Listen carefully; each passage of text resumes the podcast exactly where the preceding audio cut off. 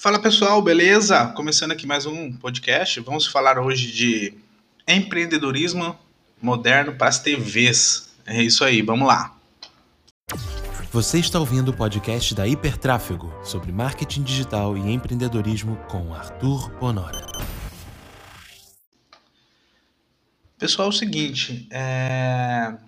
gosto muito de assistir ali a, a Band, ali, o jogo aberto, a parte de, de esporte né, da Band.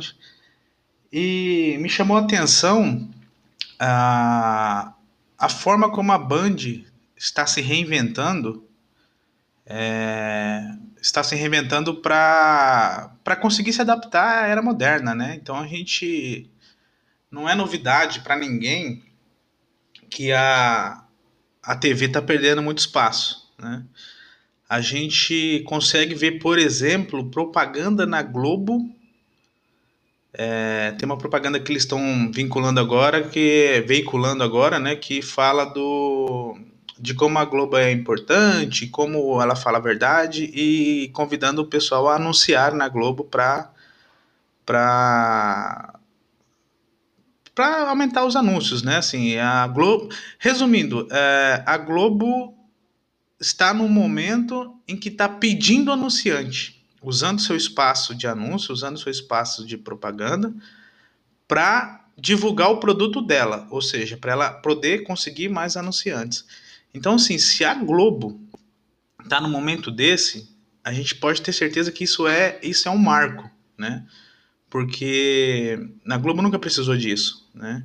Da mesma maneira como a gente está, às vezes, está vendo aí, passando na, na rua e vê os outdoors, aí vê aquele outdoor, né? Anuncia aqui o telefone, né? O ponto vago para anunciar, ou seja, são os próprios são os próprios veículos ali de comunicação usando seu espaço para vender o anúncio. A Globo nunca fez isso.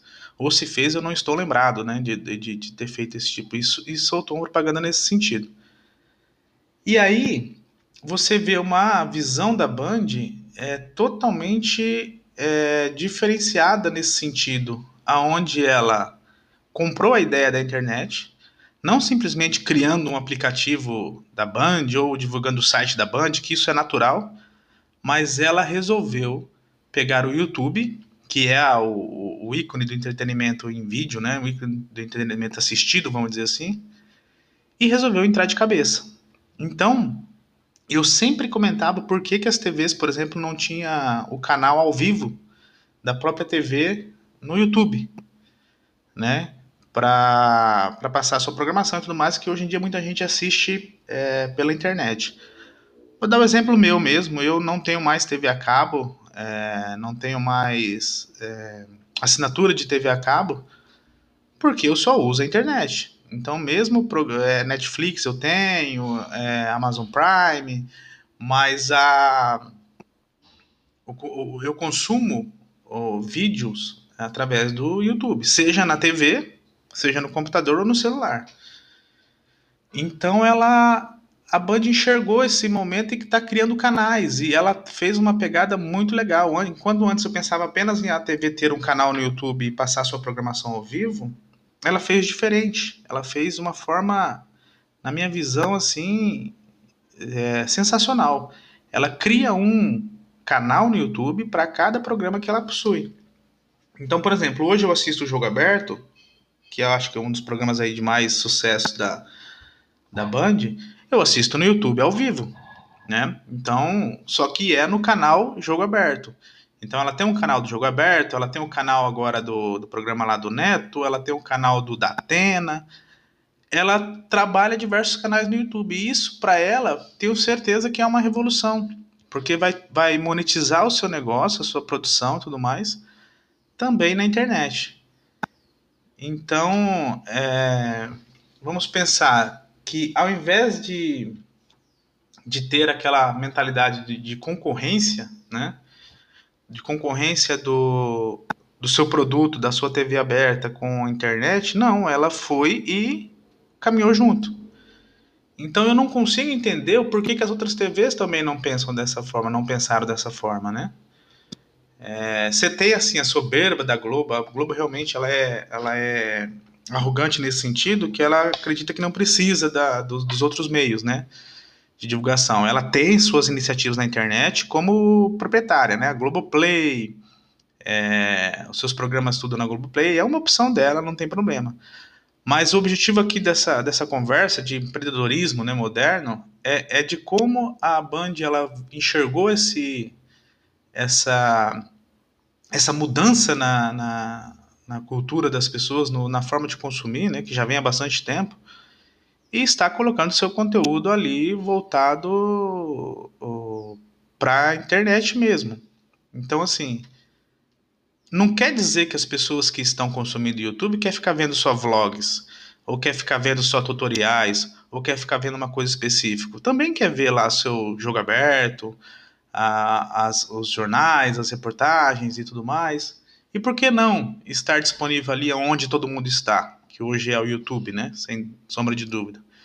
Existe, é claro, outras iniciativas aí de, de tentar concorrer com o YouTube, como por exemplo o COS TV, né? que é uma iniciativa aí de, de, de site de vídeos também, mas o YouTube realmente é, é, é o mainstream da coisa, né?